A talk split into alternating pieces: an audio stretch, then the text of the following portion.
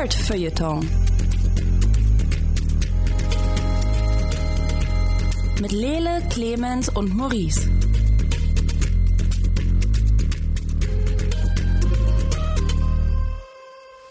Hallo und herzlich willkommen zu einer weiteren Ausgabe vom Nerd Feuilleton. Wenn ich mich nicht irre, ist es entweder die 30 oder die 31. Wir werden es rauskriegen. Sein. Es ist die 30. Alles Gute zum Sehr Geburtstag miteinander. Ja, herzlichen Glückwunsch. Wir sind jetzt, der Podcast ist jetzt quasi älter als wir jeweils, mhm. richtig? Richtig. Mhm. Von uns hat noch niemand die 30 geknackt, von ja. daher der Podcast uns hiermit überholt. Ähm, wir haben heute einen ganz besonderen Podcast, ganz, ganz, ganz besonders. Ähm, Maurice hat endlich John Wick gesehen. Und auch wenn es nicht das Thema ist, worüber er wirklich reden möchte, ähm, wirklich. ist es für, für mich und für Clemens und mich das eigentlich interessante Thema. Ähm, you guys are so weird about it. Sind, sind die anderen Sachen auch interessant. Aber erstmal, Clemens ist natürlich mit dabei. Hallo. Und Maurice ist auch mit dabei. Ich bin nicht alleine als Lele Lukas und sage hier, die haben sich was ausgedacht. Ähm, ja, hi. Bester Podcast, Lele. Danke, Lele. Ich, ich stelle stell mir einfach vor, wie, wie Lele die restlichen zwei Wochen zwischen den Podcasts einfach immer da sitzt. Danke, Lele. Zurück zu dir, Lele. Was für ein Comic hast du zuletzt gelesen? Und die restlichen ja, Geräusche macht er mit einer Kokosnuss und einem alten Draht. das ist eigentlich der Plan gewesen, bevor ihr beide hier vorbeigekommen seid. Ähm, Maurice hat ganz viele Spiele gespielt, weil er aus irgendeinem Grund das äh, für ihn das halt gerne macht. ähm, und zwar unter anderem The Return of the Obra Dinn. Er hat außerdem gespielt A Plague's Tale und da war noch was Drittes. Das, das dritte war das, dass wir über John Wick reden, weil ich habe den ersten John Wick gesehen. Ah, ich wollte hören, dass du es nochmal selbst sagst, damit du nicht mehr rauskommst. Diese, ähm, wie könnt ihr das so fetisch... Ah, ja, mhm.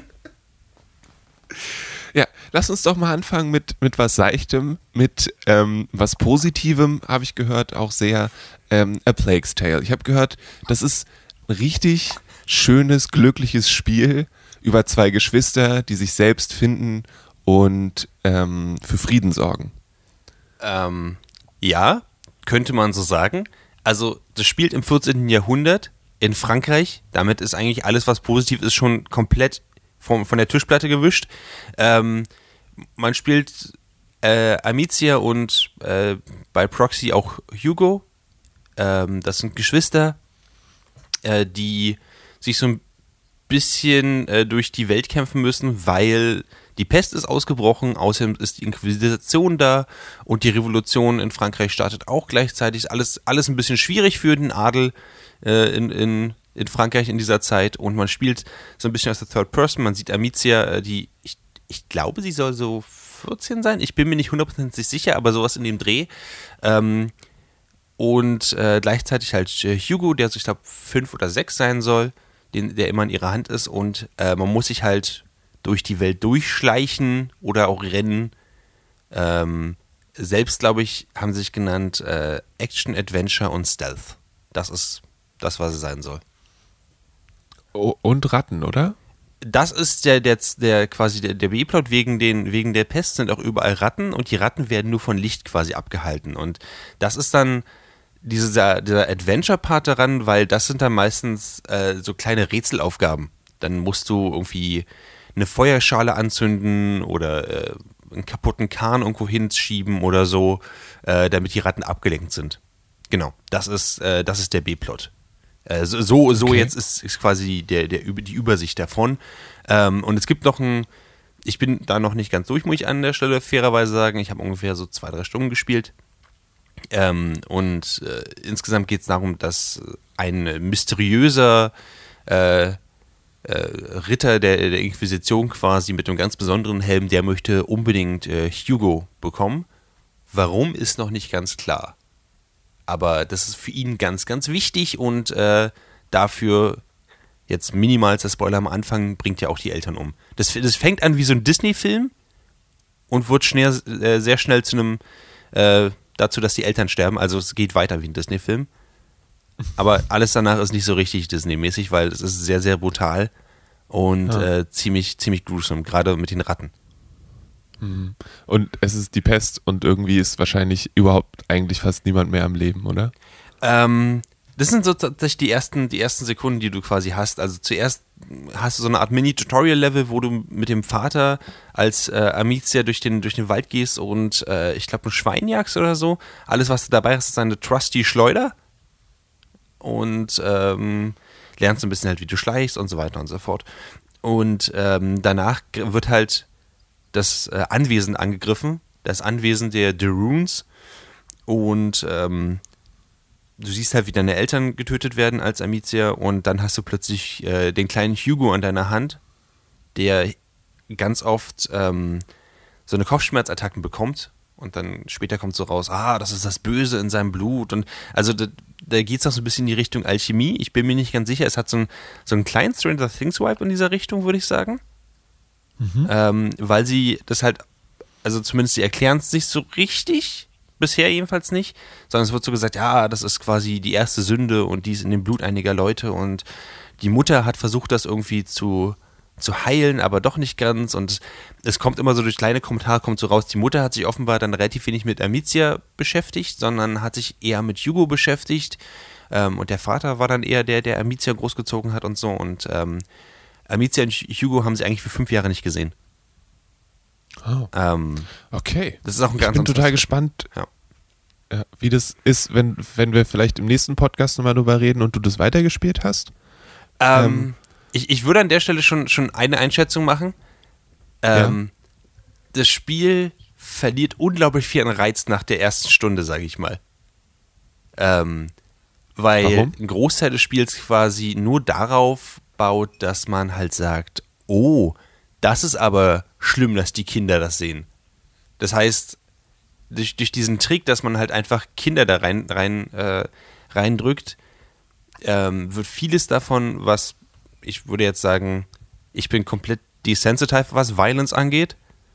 Ähm, aber das Hirn trickt einen dann so, oh, das ist aber jetzt eine schlimme Zeit, die die Kinder da durchmachen. Ah, das ist ja, das ist ja wirklich mies. Ähm, und vieles davon geht relativ schnell weg, wenn man ein paar Mal halt gestorben ist zum Beispiel, weil die Kinder können natürlich nur einen Hit aushalten. Und ähm, also momentan ist es für mich so, dass das Spiel, was am Anfang ein bisschen interessant war, weil es ja ein interessantes Konzept, Konzept ist, halt dieses, jetzt müssen wir stealthen, jetzt haben wir hier Rätselparts ähm, und das Spiel quasi möchte die ganze Zeit, dass man sich sehr immersiert. Und ich glaube, das Spiel, dem Spiel ist relativ bewusst, A Plague Tale, dass wenn man sich nicht mehr immersiert, dass das Spiel halt überraschenderweise gar nicht so geil ist. Hm.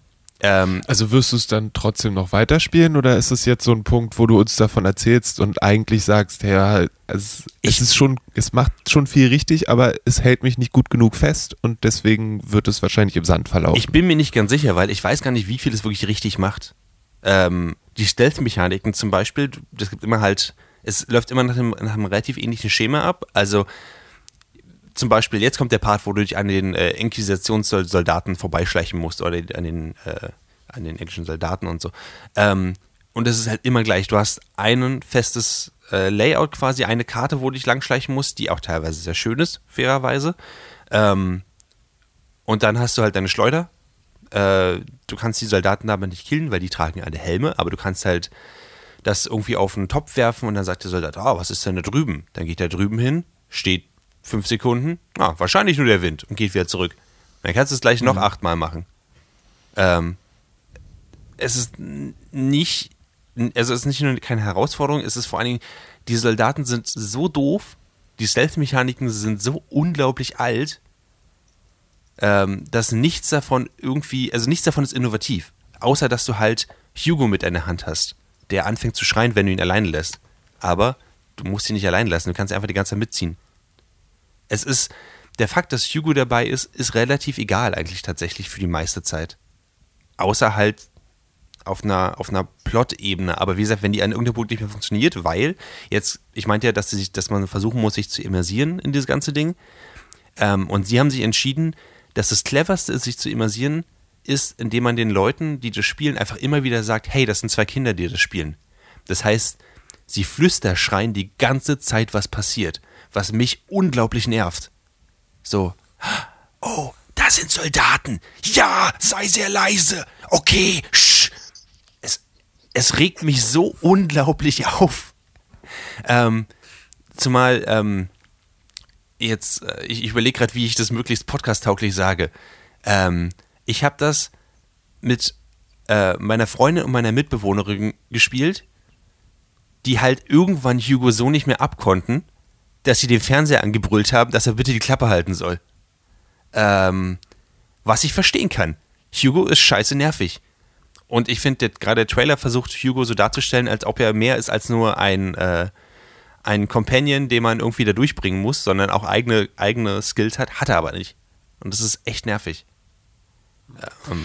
Ich, ich weiß nicht, also so von den Sachen, die ich gehört habe, gibt es nochmal so einen so einen Moment, wo sich das vielleicht dann auch lohnt in dem Spiel. Vielleicht. Ich, ähm, aber deswegen würde mich das voll interessieren. Aber ich kann, so wie du das beschreibst, auch vollkommen verstehen, dass du nicht eine dreistündige Fetch-Quest spielen möchtest. Das ähm, war es bisher auf jeden Fall. Und das ist halt ein bisschen schwierig. Die wichtige Frage an dieser Stelle ist, Clemens, wenn du jetzt die entsprechende Konsole hättest, ist das ein Spiel, was dich interessiert? Ich bestell's mir gerade, bisher noch so geil. Jein, nee. Also ich habe den Trailer gesehen. Ähm, der Wassermann hat das mal gestreamt, da habe ich das gesehen und ich dachte mir, äh, äh ist nicht meine Art Spiel. Ich warte auf Planet Zoo. Das wird einfach deine Standardantwort sein für jedes Spiel, was dir vorgestellt wird jetzt, oder? Für alles. Also für alles. Wollen Sie auch Ketchup oder Mayo? Ich warte auf Planet Zoo. du wirst ziemlich hungrig werden.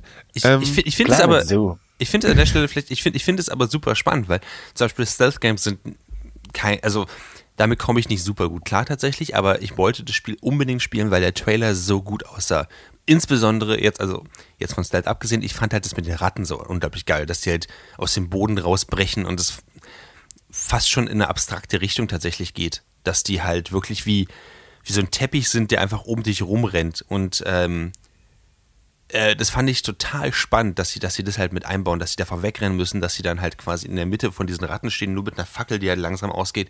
Aber auch da ist halt, dann, dann wird das Spiel unglaublich gimmicky an diesem Punkt zum Beispiel. Das heißt, ähm, erstmal, die Ratten sind richtig scheiße animiert.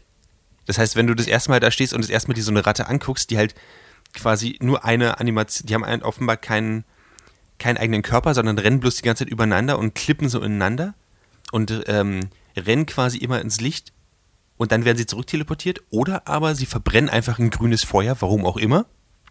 Weil wenn Ratten in Licht kommen, passiert sowas. Das sind Vampirratten, deswegen haben sie alle rote Augen.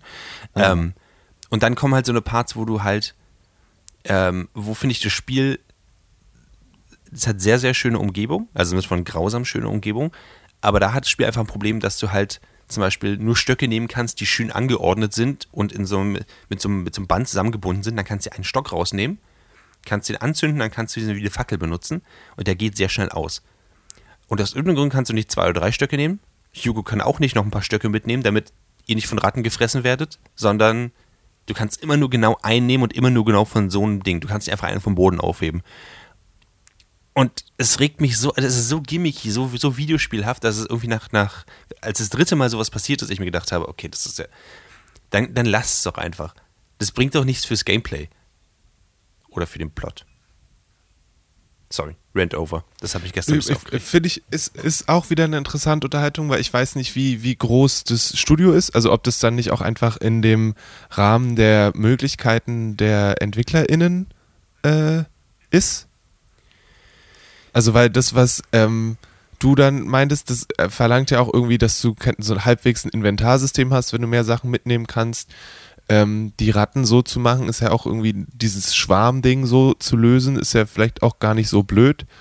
Aber wenn das nicht funktioniert für dich, dann funktioniert es nicht. Ähm, ähm. Naja, es ist, ein, es ist jetzt die Frage, was das Spiel erreichen wollte. Meiner Meinung nach wollte das Spiel halt einen sehr spannenden Plot rüberbringen und ihn durch Gameplay unterstützen. Und genau dadurch unterstützen sie es aber nicht. Das ist ja das Problem. Mhm. Und ich habe noch gar nicht darüber geredet, dass es ein, ein Crafting-System gibt. Denn es gibt ein Crafting-System. Das heißt, uh. ziemlich buchstäblich, also überall in der Welt stehen halt, äh, erstmal kannst du überall halt dann, was ich, Alkohol und Leder und Phosphor und äh, Salpetersäure einfach finden. Irgendwo Klar. mitten im Feld.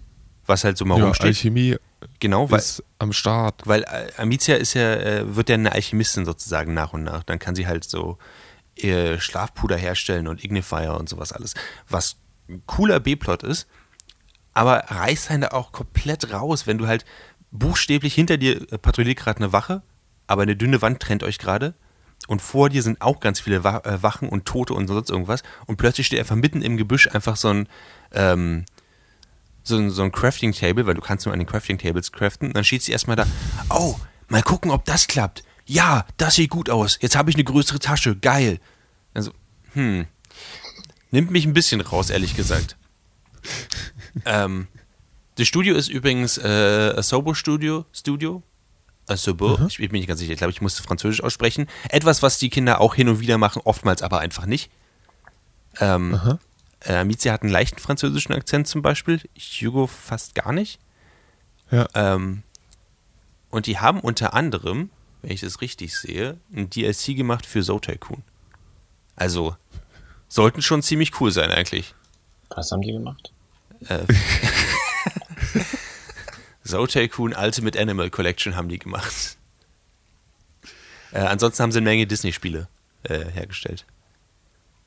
Deswegen sind wahrscheinlich auch sofort die Eltern gestorben am Anfang, nehme ich an. So, Tycoon. Alright, Jackson. Also würdest du sagen, ist A Plague's Tale eine, eine Empfehlung oder eher eine Empfehlung so mit, mit äh, oder wie, wie würdest du das abschließen? Äh, ich würde sagen, also ich werde es noch weiterspielen auf jeden Fall. Vielleicht reißt der Plot total raus. Ich denke, für mich zumindest ist Zotaikun, äh, Zotaikun sage ich schon. ähm, Plague's Tale ist für mich gar keine Empfehlung tatsächlich. Ich finde, was sie benutzen, sind halt veraltete Mechaniken, ähm, um eine Geschichte zu erzählen, die dazu einfach nicht genau passt. Und für mich war es zumindest so, als ich einmal da durchgesehen habe und einmal quasi gesehen habe, okay, das, das ist wirklich das Spiel, das ist das, was da kommt, ähm, passt es mit, der, mit dem Plot gar nicht mehr zusammen. Und ähm, an, an dem Punkt habe ich dann einfach auch mich ein bisschen gefreut. Man, es gibt bestimmte Parts, wo man Hugo nach vorne schicken kann, um einen Stock zu holen oder so. Und da, dann hält man halt die Tür auf oder hält eine Fackel quasi hin. Und man kann im richtigen Moment die Fackel einfach fallen lassen. Und dann sehen, wie Hugo von Ratten überschwärmt wird und schreit. Ähm, nicht, dass ich das, nicht, dass ich da Pleasure draus gezogen habe oder das drei, viermal hintereinander gemacht hätte. Aber ich glaube, dafür bin ich einfach zu, zu desensibilisiert. Ich glaube tatsächlich aber, dass das Spiel durchaus interessant sein könnte für Leute, die sich, äh, die sich da so reindenken können. Ist Ich das dacht- geil. Los, Ich dacht- Hugo, hol Stöckchen und dann stirb. Das hat so ein bisschen was Hodor-mäßiges. So, ein- so, ein- so ein bisschen. Ähm, von daher, Okay. äh, um, um, um, um fair zu sein, um fair zu sein, es ist cool, dass sie Amicia reingebracht haben. Amicia hat mich sehr an Aloy erinnert von Horizon Zero Dawn. Es ist, es ist total interessant, was für einen Cast die haben. Sie treffen dann auch noch weitere Kinder sozusagen, die mit einem dann quasi zusammen rumziehen und so. Und es ist eine sehr grausame Welt und ich glaube, ich würde sehr gerne einfach ein zusammenhängendes Video davon gucken, als es spielen, weil das Gameplay das nicht unterstützt. So, das war, das war alles. Alright. Wollen wir direkt mit dem zweiten Spiel weitermachen oder wollen wir erst über John Wick reden? Wie, wie ist so dein, dein, ähm, dein Interessenstadium, werter Herr? Wie wär's Maurice? über John Wick? Dann könnt ihr mich währenddessen anschreien, dass ich Unrecht habe. Können wir gerne machen. Also, gestern hast du mir ein Foto geschickt von Keanu Reeves, wie er schon ziemlich kaputt irgendwo rumliegt. Mhm. Ähm, und dann habe ich dich gefragt, wie es war. Und du hast mir einen äh, Mad Max-GIF geschickt mit der großen Schrift Mediocre. Ja, Und ähm, also für mich passen diese beiden Dinge nicht zusammen. Aber vielleicht kannst du uns ja erleuchten.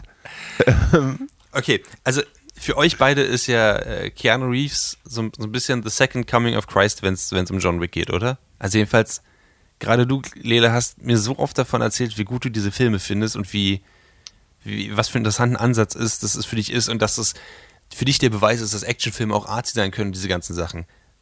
Sage ich dazu Schon. viel? Na, also, das unterstellt so ein bisschen, als ob ich meinen würde, dass äh, Keanu Reeves ein großartiger Schauspieler ist und eine Oscar-würdige Leistung in, äh, was schauspielerische Dinge angeht, äh, abliefert. Dabei sagt er ungefähr drei Sachen in John Wick. Ähm, seine One-Liner sagt er ziemlich gut, aber es ist ein bisschen schwierig, das dann danach auch zu bewerten. Aber generell, um, um das jetzt weiterzuführen, hast du auf jeden Fall recht. Okay. Ähm, also, ich habe den ersten John Wick gesehen, der kam 2014 raus. 2014 war das vielleicht eine große Sache. Ich weiß es nicht genau, ehrlich gesagt. Ich glaube schon, weil sie haben ja ein Franchise draus gemacht. Ähm, ich fand den Film jetzt nicht so super geil, ehrlich gesagt. Um, um nicht zu sagen, ich, ich fand ihn sogar ziemlich doof. Also welchen, wir haben das ja immer so ein bisschen unterteilt. Also, dass die Story jetzt keine abgefahrenen Awards gewinnt, ist irgendwie logisch. So, Mhm. die ist absurd, ich finde sie lustig und deswegen funktioniert sie für mich. Ähm, Auf einer Metaebene findest du sie lustig. Du findest das nicht gut, wenn jemand die Frau tötet. Und den dann In 20 Sekunden am Anfang ist in der Montage die Frau gestorben. Ha, hilarious. nein, ich finde es lustig, wie, äh, wie äh, Theon zusammengeschlagen wird, weil er einen Hund. Also das finde ich lustig. Okay. Diese, diesen Aspekt finde ich gut. Ähm, Also, ich- genau. Ich, ich, ich würde nicht nochmal alles zusammenfassen, aber es fängt ja wirklich äh, an mit der Story halt, ähm, seine Frau wird am Anfang gefridged und zwar relativ schnell. Ähm, man, also, äh, hätte man geblinzelt, hätte man sie gar nicht gesehen, ehrlich gesagt. Und dann schickt sie ihm ja irgendwie einen Hund from beyond the grave, um den er sich kümmern soll. Der Hund ist super niedlich. Das war tatsächlich meine Lieblings, mein Lieblingspart des Films war einfach wie, äh, ich weiß nicht, ob es überhaupt John Wick war oder ob es einfach Keanu Reeves war, der einfach mit seinem Hund abgehangen ist. Ähm, das fand ich super, super süß. Dann ist er aus irgendeinem Grund die ganze Zeit auf einem leeren Rollfeld in seinem Ford Mustang äh, Stunt, äh, Stuntfahrten gefahren. Ich weiß nicht, ob der Hund währenddessen mit im Fahrzeug war. Ich habe immer so ein bisschen gehofft, dass der Hund so ein bisschen durchs Bild fliegt, so links und rechts, dass man noch weiß, dass er da ist oder nicht, weil man hat nicht gezeigt, wie er rausgenommen worden ist. Ähm, und dann kommt Theon Greyjoy. Ich werde mir den Namen dieses Schauspielers nicht merken, denn er ist Theon Greyjoy. Alfie Allen. Er ist der Bruder der Popsängerin Lily Allen. Sie hat ein Lied über ihn geschrieben, in dem sie darüber redet, dass er den ganzen Tag nur masturbiert. Okay. Ich werde also mir auch den ein Namen Master Debater. ich, ich werde mir den Namen jetzt doch merken, denn diese Story ist einfach fantastisch. Oder? Ähm, so merke ich mir den Namen. okay, und dann kommt raus, ähm, dass sie den Hund getötet haben und äh, jetzt muss sich John Wick mit einem russischen Gangster anlegen, der der Vater ist von, von äh, Alfie Allen, der nicht möchte, dass er umgebracht wird. Das, das war der Plot, oder? Also ich hab's, ich finde das. so ziemlich, ja. Okay. Ähm, genau, also storytechnisch müssen wir nicht drüber reden, es ist ziemlich bekloppt. Reden wir auf einer Charakterebene drüber. Ich finde John Wick durchaus, durchaus cool. Ich finde auch, ich finde diese Idee dahinter, dass er dieser Super-Assassine ist, der jetzt einfach nur einen Grund brauchte, quasi wieder zurückzukommen, auch richtig cool. Ich finde die Antagonisten ziemlich bekloppt. Ich finde die also wirklich, wirklich dumm. Es hat auch nicht geholfen, dass ich zwei Leute neben mir hatte, die durchaus ein Ohr haben für ähm, osteuropäische Sprachen und gesagt haben, okay, das ist kein Russe, das ist kein Russe, das ist kein Russe, der kann nicht mal das richtig aussprechen. Als das erste Mal gesagt worden ist, dass ähm, John Wick Baba Yaga sein soll, haben sie einfach wild angefangen zu lachen, was ich auch verstehen kann. Ähm, weil ich meine, gibt es irgendeinen Actionhelden, der als, als, als Spitzname Oma hat? Ist das, ist das ein Ding? Großmutter? Ist es, also sollte das intimidating sein? Das macht es eigentlich noch viel lustiger, Oder es ist noch viel witziger, genau. Aber gleichzeitig habe ich ja immer noch gewartet, der Lele meinte, das ist arzi. Bestimmt, bestimmt geht es gleich richtig los. Und dann ging es nicht los. Also das Krasseste, was ich gesehen habe, war halt in diesem Club, ähm, wo sie ein bisschen mit Licht gespielt haben, was auch wirklich interessant war. Ähm, aber dann war das für mich auch relativ Standard-Action. Vielleicht war das 2014 aber auch was anderes oder vielleicht wären die anderen noch ein bisschen anders, aber das war halt das, was mich quasi dann so ein bisschen rausgerissen hat und am Ende, ja. Aber findest du, findest du, also weil du meintest, also was ja Clemens und mich, oder mich zumindest, ich weiß nicht, Clemens, dich auch, dieses, dass es ja auch eine Art von Action ist, die irgendwie schon ein bisschen anders ist als die Standard-Action. Ich weiß nicht, ob nur ich mich daran so erfreue oder Clemens das auch mitgenommen hat. War die so Standard? Das war, also, das war ja nicht. Nee, eben weil sie nicht Standard ist. Nee, nee, also, okay, wa- war das nicht Standard? Für mich war das sehr Standard-Action. Für mich war das Action, die halt. Ich, ich habe die ganze Zeit überlegt, was sie damit machen wollen. Entweder sie wollen extrem überzogen sein, dann hätte ich, hätte ich erwartet, dass das halt so eine, so eine Art von Arnold Schwarzenegger Commando Art von Action ist. Weil anscheinend haben sie ja sowas versucht, dass quasi Scharen von Leuten rennen auf ihn zu und er schießt allen direkt in den Kopf mit sehr unüberzeugenden Blutkapseln und schlechten Effekten. Oder aber wollen sie halt low-key extrem realistisch sein. Ähm, aber das haben sie auch nicht richtig gemacht, meiner Meinung nach, weil die Leute halt, ich, ich, ich habe mit irgendeinem Punkt angefangen zu zählen, wie oft Leute um die Ecke kommen und komplett überrascht sind, dass John Wick da ist. Das ist, das hat mich total rausgerissen, weil er wirklich, er stand jedes Mal in der Ecke und hat dann einfach die, die, Waffe weggerissen. Das ist mindestens fünfmal passiert. Hm. Und ich habe mich total gewundert, warum. Und dann habe ich halt überlegt, so, also gerade wenn es um zum Beispiel um, um ähm, Waffenkämpfe geht, sowas wie zum Beispiel Equilibrium hatte sehr geile Waffenkämpfe, deutlich bessere als das und bessere, Chor äh, bessere Choreografie in dieser Hinsicht. Ähm, Mad Max hatte die bessere Action natürlich, Kick-Ass hatte krass, krassere Waffenkämpfe. Ähm, und dann habe ich mich gefragt, was, was, hat denn der Film so, so Tolles an sich, wenn, wenn er mir nicht mehr das geben kann? Hm. Und das, das war, glaube ich, eher das Problem. Ich habe die ganze Zeit gedacht, so, na, entweder ihr macht es jetzt überzogen, dass Keanu Reeves wieder sein bestes Kung Fu rausholt, was nicht passiert ist, auch wenn er Leute sehr schön getreten hat und ihnen den besten Tod ever, nämlich in seinem, nämlich an seinem, seinem schwitzigen Schritt gegeben hat, indem er sie erwürgt hat mit seinen Beinen. Das ist ein paar Mal passiert. Aber ansonsten, was, was genau meintest du mit, mit krasser Action? Also ich, ich fand die Action so, wie sie gemacht ist, irgendwie so, also ich, okay, ich habe jetzt Equilibrium nicht gesehen, ich habe auch Kick-Ass nicht gesehen, aber Kick-Ass ist, glaube ich, nochmal was anderes. Das, was du meintest mit den Beinen, ist halt irgendwie, haben sie halt irgendwie so Mixed Martial Arts Sachen mit reingebracht, was ich auch eigentlich cool finde. Ähm, aber ich, du, dann, äh, ich fand die Action-Szenen ziemlich cool, aber wenn das für mich funktioniert und für dich nicht, ist das auch okay. Ist ja jetzt nicht, ich, ich kann dich schlecht zwingen, dazu John Wick großartig zu finden und ich muss mein allerbestes geben, damit du nicht dafür sorgst, dass ich das nicht mehr großartig finde. Deswegen. Äh, Sorry. alles cool. Ist ja ist vollkommen legitim. Also wenn wenn wenn es nicht funktioniert, funktioniert es nicht. Ist äh, so. Ähm, ich fand die Action ziemlich gut durchchoreografiert, muss ich schon sagen. Gerade für den Stand 2014, wo viele Actionfilme einfach nur noch drauf, dumpfes draufgekloppt sind, war das da mal relativ übersichtlich hat mich äh, sehr an Hongkong Cinema erinnert. Hm. Das finde ich spannend, weil ich habe da auch, also ich, ich, ich habe halt die ganze Zeit gedacht, wo genau ist der Unterschied zwischen dem und zum Beispiel Jack Reacher, Born Identity, The Equalizer. So, das ist. Ähm, nee, nee, ganz kurz. Also, das ist.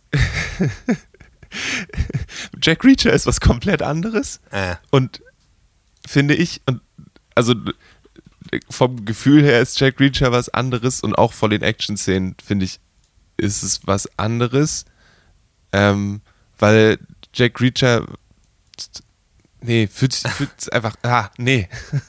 Mir ging es pur um Action tatsächlich. Hm. Ich, hm. Ich, ich kann ja vielleicht Schwierig. sagen, also was ich gemocht habe zum Beispiel war das Worldbuilding. Ich fand das, ich fand das sehr interessant. Ich glaube, sie sind mir einfach nicht weit genug gegangen. Wenn sie, also ich hatte das Gefühl, das wollte halt unglaublich sein wie so eine Comic-Verfilmung, so wie Sin City halt diesen eigenen Stil hat. Deswegen hätten auch, also deswegen haben die Dialoge auch für mich Sinn gemacht in dieser Hinsicht, teilweise. Äh, was sie auch versucht haben mit diesen, ich, ich weiß nicht, ob das kennen war, diese Untertitel, die reingekommen sind, wenn die Russisch sprechen, gesprochen haben und teilweise einfach einige Sachen so dick gedruckt und in einer anderen Schriftart drin waren. Ja, so haben die, so machen die, also über in den Kinofilm zumindest, äh, machen sie so alle Untertitel. Also, okay. dass sie, dass sie Teil des, also nicht so Standard-Untertitelschrift mhm. ist, sondern dass sie im, im Film mit eingebaut sind quasi. Siehst du, das fand ich cool. Das war, das war für mich sowas, okay, offenbar versuchen sie damit was anderes. Sie haben versucht, so ein, ähm, so eine etwas, eine etwas homogenere äh, Art zu, zu schaffen, wie man halt dieses leicht überdrehte auch darstellt. Genau wie das mit den Goldcoins und diesen, äh, äh, diesen Hotels, in denen man äh, nicht, nicht morden darf und so. Und das hat für mich alles ganz gut funktioniert. Mhm. Wie gesagt, Keanu Reeves hat für mich auch gut funktioniert, auch dieses The Killed His Dog. Ich, ich verstehe, dass das eine überzogene Art ist, halt diesen Film darzustellen tatsächlich. Aber ich glaube, weil ja. für mich die Action nicht, nicht funktioniert hat, hat für mich ein, ein großer Teil des Films nicht funktioniert, der für wieder wichtig gewesen war. Jetzt kann es aber sein, ja. dass die anderen Filme anders sind. Dass die, dass die halt, halt nach 2000, was, 2014 kam der raus oder 2015? Ich glaube 2014. 2014. Ja, dass die vielleicht einfach anders damit umgehen und deswegen ähm, vielleicht mich da ein bisschen mehr mitnehmen können. Ich glaube, wenn die Action für dich im ersten Film nicht funktioniert hat, wird sie im zweiten Film sehr viel besser ausgeleuchtet sein und vor cooleren Hintergründen stattfinden, aber dieselbe Art von Action sein. Hm. Wenn dir das ähm, Worldbuilding gefallen hat, kann sein, dass dir das am nächsten auch gut gefallen wird, weil sie das noch ein bisschen ausflashen. Ja. Okay. Ihr klingt beide ah. sehr enttäuscht. Ich habe das Gefühl, dass ich gerade, dass ich, dass ich nee, ist es, ich, ich habe mir jetzt nur gesagt, okay, ich möchte mir jetzt nochmal Kick-Ass angucken und dann möchte ich mir auch mal Equilibrium angucken und dann möchte ich gucken, ob ich, die für mich tatsächlich auch in diese Kategorie von, von Actionfilm fallen oder ob ich das nochmal trennen würde und dann würde ich gucken, wo für mich der Unterschied ist. Also das finde ich daran eher spannend. Aber Clemens, du wolltest auch noch was sagen? Hm? Für mich funktioniert John Wick mehr auf so eine Art überzogenes B-Movie mit einem krassen Worldbuilding und einer choreografierten Action und Keanu Reeves in der Mitte. Ich finde ihn halt einfach als Protagonisten sehr viel sympathischer als viele andere Actionhelden. Ich mag, dass der Film nicht einfach nur ich muss mich kurz überlegen. Nee, der ist nicht so grünstechig, oder war das der zweite? Ist er nicht. Ist er nicht. Weil was ja viele Actionfilme heute so sind, so, so color-corrected grün. Hm. Grün-grau. Das äh, hatte er auch mal neu. Ähm, ich glaube, deswegen hat mir auch die, deswegen hat mir auch die Clubszene sehr gefallen. Da wo halt alles, also wo sie vieles in diesen zwei Farben einfach die ganze Zeit halten. Mhm. Ähm, wo, was nicht color äh, correct aussieht, sondern einfach halt wie eine solide Clubszene meiner Meinung nach. Das, also das hat mir ganz gut gefallen. Ähm, ich mochte auch äh, Willem Dafoe. Ich finde den Typen einfach klasse. Kann da muss man ja wirklich der Trilogie mal irgendwie zugutehalten, dass sie immer irgendwen auskramen. Also im zweiten Teil ist es halt plötzlich Lawrence Fishburne.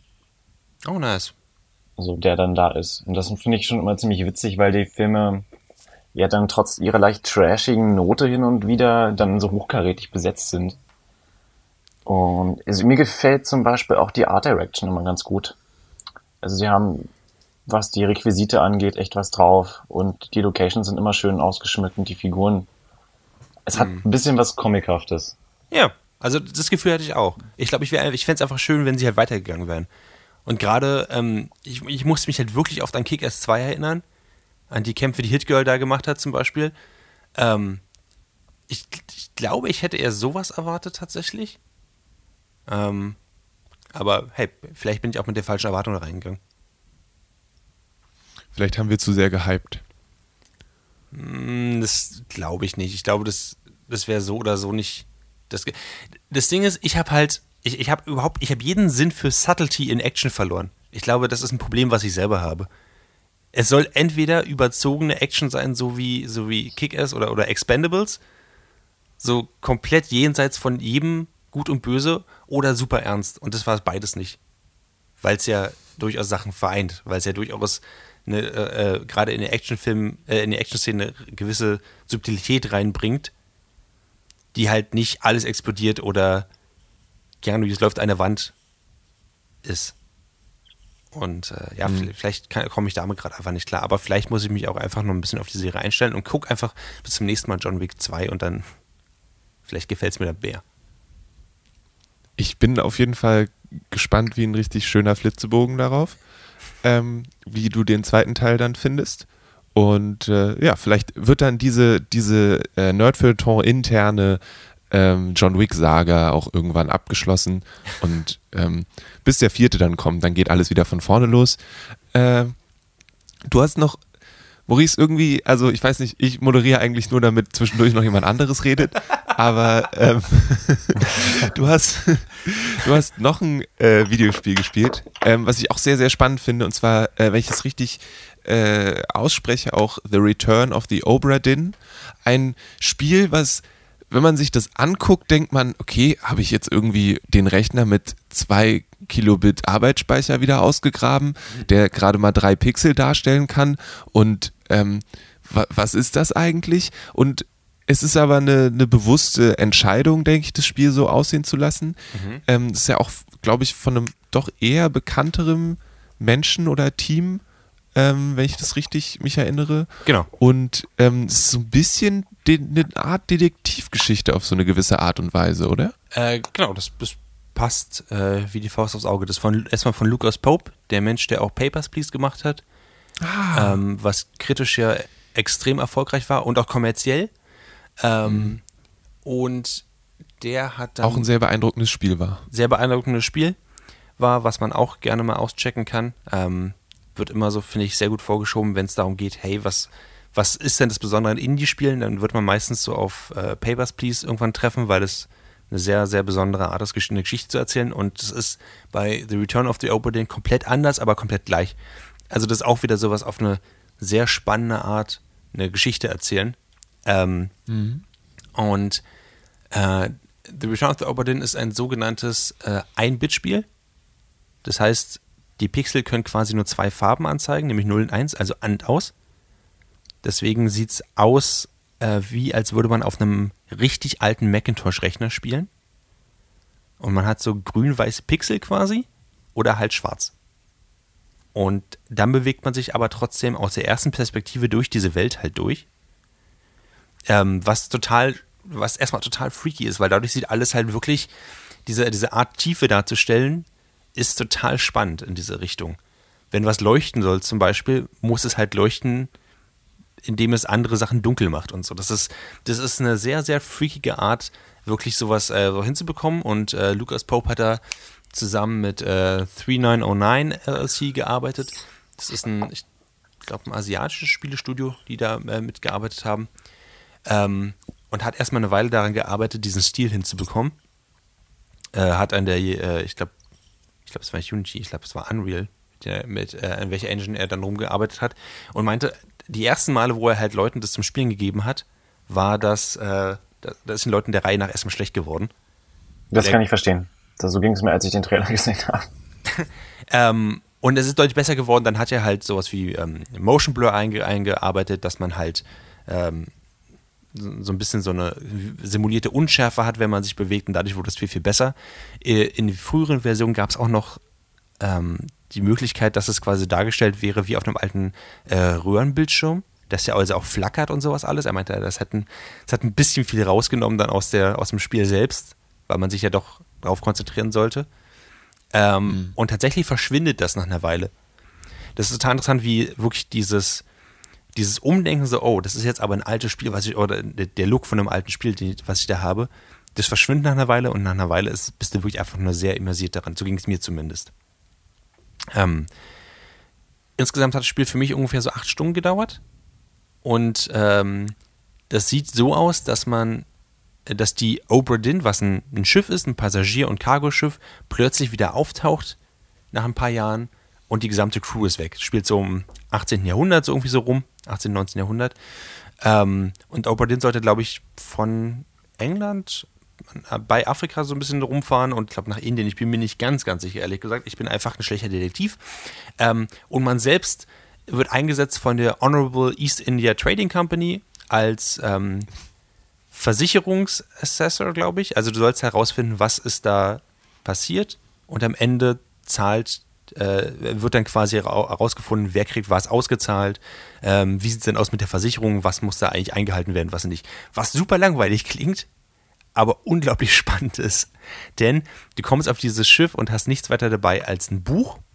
In diesem Buch sind halt verschiedene Kapitel schon vor, äh, vorab eingetragen, die es zu füllen geht. Und ähm, so wichtige Sachen wie das Schiffsmanifesto und zum Beispiel eine Zeichnung von äh, verschiedenen Leuten auf dem Schiff, aber ohne Namen. Ähm, und du kriegst außerdem eine Taschenuhr. Die Taschenuhr ist das Besondere an diesem Spiel. Denn sobald du die erste Leiche findest auf diesem Schiff und du siehst halt einige, ähm, du findest halt einige ähm, Skelette, einige Knochen, ähm, kannst du mit der Taschenuhr in dem Moment des Todes dieser Person zurückspringen. Das heißt, du läufst über das Schiff aus der ersten Perspektive, ähm, findest eine Leiche, holst die Taschenuhr raus und bam, plötzlich bist du in diesem Moment des Todes zu, äh, wieder. Und der Erste, der umgebracht wird, wird halt erschossen.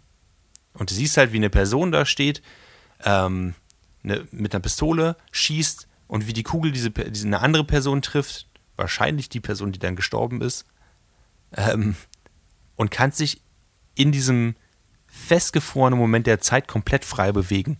Innerhalb von einer bestimmten Restriktion. Also du kannst nicht das ganze Schiff erkunden, aber du kannst halt einen großen Teil äh, drumherum gucken und sehen, was außerdem noch so passiert ist. Und du hörst noch irgendwie so fünf Sekunden Audio, die vorher waren. Und das war's das ist quasi das gesamte Gameplay. Und dann fliegst du quasi zurück wieder in der Zeit, in Present Day, da wo halt alles komplett still ist auf diesem Schiff und musst halt rausfinden, okay, wer war die Person, die geschossen hat? Wer war die Person, die gestorben ist? Wer ist sonst noch so äh, involviert in dieses ganze Ding? Und dann hast du halt ein Schiffsmanifesto von 60 Namen, wo halt Name, Anstellung und ähm, Herkunft drauf ist und musst rausfinden, wer wer ist. Und das ist schwierig und unglaublich satisfying, wenn es klappt. So. Ähm, konnte ich euch irgendwie dafür begeistern? Klingt cool. Ähm, ist jetzt aber First Person und jetzt nicht. Ich dachte beim ersten Blick, dass das irgendwie ein Point-and-Click-Adventure wäre. Äh, nee, es ist tatsächlich First Person, weil du halt die ganze Zeit übers Schiff gehst und dann nach und mhm. nach immer mehr Leichen findest. Und wenn du zum Beispiel in, einer, in, also in einem Todesmoment bist und siehst, dass im selben Moment noch eine andere Person stirbt, schaffst deine Taschenuhr quasi wie eine Mental Note zu schaffen, okay, da ist noch Person XY gestorben. Ähm, und je länger du spielst, desto mehr Tote erscheinen einfach auf diesem Schiff sozusagen. Am Anfang siehst du bloß, insgesamt findest du vielleicht sechs, sieben äh, wirklich Knochenüberreste. Mhm. Aber ein Großteil davon sind einfach, dann kommt einfach so ein, taucht so ein Blutfleck von dem auf, dann ist noch da vielleicht ein Bein übrig geblieben und sowas alles. Ähm, und nach und nach siehst du halt immer mehr. Und das sind halt, äh, ich glaube, elf Kapitel in diesem Buch. Und jedes Kapitel hat so fünf oder sechs Seiten. Also du hast, würde ich sagen, so, mh, hm, so 40 Todesmomente oder so, so in diesem Dreh, 40, 50 Todesmomente. Ähm, und je mehr du davon halt äh, findest, desto mehr wird dir klar, was ist eigentlich auf diesem Schiff passiert, aber nie so richtig klar. Das ist halt, du, du, du schaffst irgendwie so von hinten nach vorne dich, sich durchzuraten, weil du ja immer natürlich beim letzten Toten anfangen musst und dann quasi, ah, da ist noch der gestorben und dann dahin gehst, und da ist noch der gestorben und dann dahin gehst. Ähm, es heißt also, es bleibt super verwirrend, aber gleichzeitig bringt es, und ich will jetzt nicht zu viel spoilern, weil es auch ein Spaß ist, halt zu entdecken, ähm, gibt es noch so ein Lovecraftian Horror-Element einfach da rein, um rauszufinden, was da passiert ist. So relativ früh am Anfang kommt plötzlich so ein riesiger Tentakel einfach aus der Mitte raus des, äh, des Meers. Und äh, das bringt noch so eine ganz andere Ebene, weil du, du willst wissen, was passiert ist und wer die ganzen Leute sind. Und die ganze Story wird aber erst klar, nachdem du wirklich sämtliche äh, Besatzungsmitglieder identifiziert hast, richtig. Das ist vielleicht noch ein wichtiger Punkt, du kannst nicht einfach raten, mhm. weil das Spiel quasi fragt, okay, was ist mit, mit dieser Person? Dann zeigt sie halt quasi so, ein, so, eine Skizze von der Person oder von dem, der da gerade gestorben ist, was mit, dem, mit, der, mit der Person passiert. Da musst du halt sagen, okay, diese Person ist folgendes Schicksal passiert. Erstmal, wer ist die Person? Ist es ein Topman? Ist es ein, äh, einfach ein Seaman? Ist es der Captain? Ist es ein erster, vierter Offizier? Ist es ein Steward? Ist es der Koch? Ist es der Typ, der für ähm, die Waffen zuständig ist oder für das Inventar oder ist einfach nur ein Passagier oder also es gibt quasi das Crew Manifesto, wie gesagt, sind 60 Leute. Da raten ist schon mal schwierig. Ähm, dann, was ist dem, der Person passiert? Ist sie erstochen worden, erschossen? Du hast quasi so ein Dropdown-Menü, wo du auswählen kannst, genau wie bei äh, den Namen. Und wenn sie zum Beispiel ermordet worden ist, erschossen worden ist, wer hat sie erschossen? Mhm. Also raten ist unmöglich. Und dann ist auch noch so, es äh, sagt dir nicht sofort, ah, richtig oder falsch, sondern es verrät dir erst, ob du richtig oder falsch liegst, wenn du drei komplett richtige Schicksale rausgefunden hast. Und dann sagt sie alle drei Schicksale, okay, wieder drei Schicksale richtig. Und so musst du halt die ganzen verschiedenen Leute rausfinden, was passiert ist. Ähm, genau. Was teilweise sehr, sehr schwierig ist, weil du halt bestimmte Sachen einfach ausschließen musst. Ähm, und auch so ist, dass du halt nicht einfach dann zwischen den verschiedenen Tonsmomenten hinterher springen kannst. Du musst dann wirklich immer zu der Leiche hinlaufen, deine Taschenuhr rausholen und dann wieder reingehen. Was sehr tedious sein kann, weil das Schiff hat einfach drei äh, Stockwerke und das Deck. Und oh mein Gott, ich bin so oft hin und her gelaufen. es war, das war sehr, sehr anstrengend tatsächlich. Aber es macht sehr viel Spaß. Vor allem, weil du halt sehr oft diese, dieses Gefühl hast, so, okay, ich habe jetzt alles gemacht, was ich machen konnte. Ich kann offenbar nicht noch mehr rausfinden. Es ist unmöglich. Oh Moment, was ist das da drüben? Ähm, es ist, es ist wirklich eine Art Detektivspiel, was ich sowas noch, sowas habe ich noch nie erlebt. Diese Art von wirklich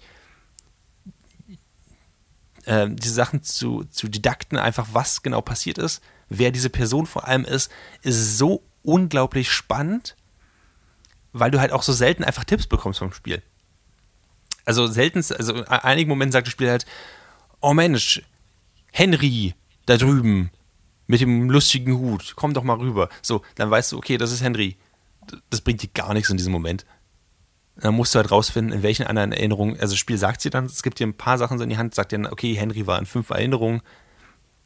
Hier sind die, wenn du alle hintereinander spielen möchtest, quasi geh dahin und dahin und dahin. Aber Lucas Pope hat sich auch dafür entschieden, dass man eben nicht aus einer Liste auswählen kann, sondern dass man wirklich immer über das ganze Deck laufen muss, oder über das ganze Schiff laufen muss, um rauszufinden, wo die Person gestorben ist, weil es sonst einfach nicht immersiv genug ist. Ich glaube, am Anfang hat er bloß acht Leute drin oder so. Ich merke so ein bisschen, dass ich glaube ich nicht. Ich weiß nicht, ob es was für mich wäre, weil ich eben diesem dieses Point-and-Click und dieses nach Sachen suchen mir nicht so liegt.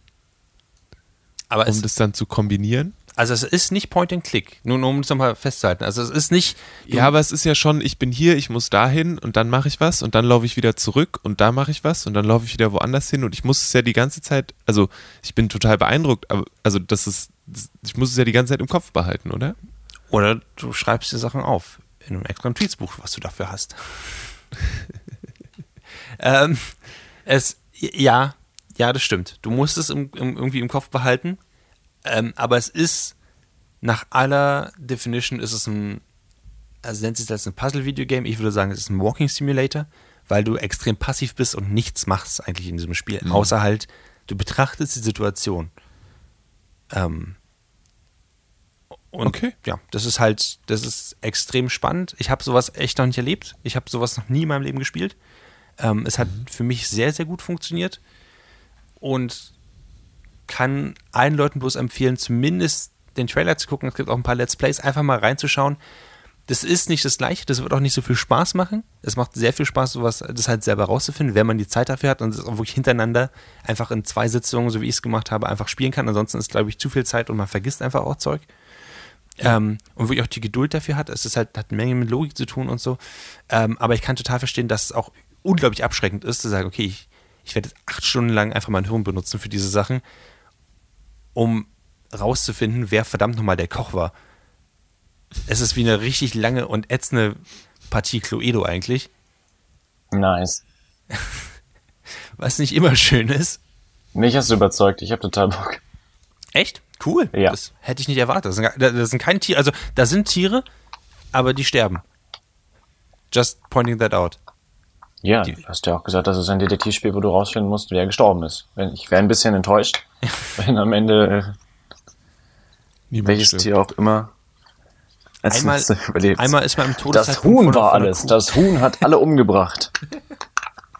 so, so, so in etwa. Einmal ist man im Todeszeitpunkt von der Kuh. Das ist sehr hilfreich. Ähm, genau. Ich, äh, es gibt es übrigens auch für Mac, wenn das, wenn das hilft. Dann bin ich ja weg von. Finde ich gut, finde ich gut. Ich, ich, dachte jetzt für Lele eigentlich. Ach, Lele. uh, eines Tages komme ich wieder dazu. Und dann muss ich erstmal wieder XCOM spielen.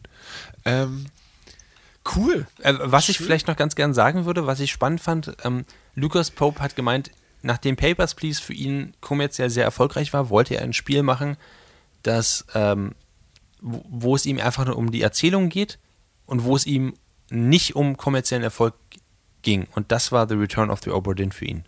Was ich einen sehr spannenden Spieleansatz finde. Und äh, der Grund, warum Lucas Pope einfach ziemlich geile Spiele macht, würde ich sagen. Mhm. Allerdings. Alrighty. Also, was man aus diesem Podcast mitnehmen kann, ist erstens A Plague Tale. Äh, wir warten vielleicht noch auf ein abschließendes Urteil. Ansonsten guckt euch Sachen dazu an und wenn es euch richtig anspricht, go for it. Also, aber seid bewusst, dass es nicht so tief ist, anfangs zumindest, wie es aussieht. Ähm, John Wick, ja, die Meinungen unterscheiden sich. Äh, Clemens und ich haben natürlich recht, aber das ist wieder eine ganz andere Angelegenheit. Fair enough. Ähm, und dann äh, The Return of the Obra Dinn. als äh, sehr beeindruckendes Spiel, das Dinge tut, die anderswo vielleicht nicht so getan werden und die ein Spiel, was sehr zu empfehlen ist, wenn jemand dafür den Kopf und die Zeit hat, das am Stück zu machen. Ähm, Habe ich noch was? Oh, was war das? Habe ich noch was Wichtiges vergessen? Ich, ich glaube, das war es größtenteils. Das war es größtenteils. Gut. Ähm, dann habt ihr hiermit den 30. Nerdfeuilleton Podcast äh, in Gänze gehört. Herzlichen Glückwunsch, das ist total cool von euch. Macht es gerne auch beim nächsten Mal wieder, indem ihr diesen Podcast abonniert. Wenn ihr den Podcast jetzt gehört habt, ohne ihn vorher abonniert zu haben, herzlichen Glückwunsch. Ähm, ihr seid herzlich willkommen. Wir machen das alle zwei Wochen. In der anderen Woche machen wir den äh, Ninja Pirate Broadcast ähm, bei Alex Berlin, genauso wie ganz viele andere Sachen. Ähm, ihr könnt gerne auf dragonseedeverything.com gehen, da findet ihr eben diese Dinge, die wir noch so tun, die sich oft um nerdige Sachen drehen und sonst auch mal zum Beispiel Stutenbiss ist wieder losgegangen. Es gibt den Stutenbiss-Podcast, jetzt schon eine erste Folge, eine zweite kommt auch bald. Ähm, genau, wir machen viele coole Dinge. Äh, guckt sie euch, hört sie euch gerne an. Und äh, wenn ihr das tut, dann und dann nehmt euch doch dabei so die fünf Sekunden jetzt in dem Zeitpunkt, wenn ich jetzt gerade rede, wo die meisten Leute wahrscheinlich schon gucken, welchen Podcast sie jetzt nächstes hören. könnt ihr euch die Zeit nehmen und einfach mal fix die fünf Sterne anklicken. Geht total, total einfach, ganz schnell, ganz schnell. Wäre super cool. Ansonsten gibt es ähm, immer noch das Angebot, dass alle Bewertungen sexy vorgelesen werden. Genau. Von, von Clemens, also das sollte man vielleicht noch, noch, reinwerfen. Genau. Clemens wird sie sexy vorlesen. Ähm, genau. Ja, das ist ein entscheidender Faktor. Genau. Ähm, Ansonsten wir sind in zwei Wochen wieder da. Genau. Ja, viel, viel, vielen Dank, dass ihr den, den Nerdfeuilleton Podcast Bruce Mathieu Edition äh, gehört habt. Die nächsten will ich ja nicht mit dabei. Mal haben Lilo und ich dann auch wieder Themen. Genau, das Videogame Update, das monatliche, das habt ihr jetzt bekommen. Ähm, wir machen in einem halben Jahr wieder eins. Bis dahin muss Maurice wieder still sein. Fair enough. Ein schönes Wochenende. Bis zum nächsten Mal.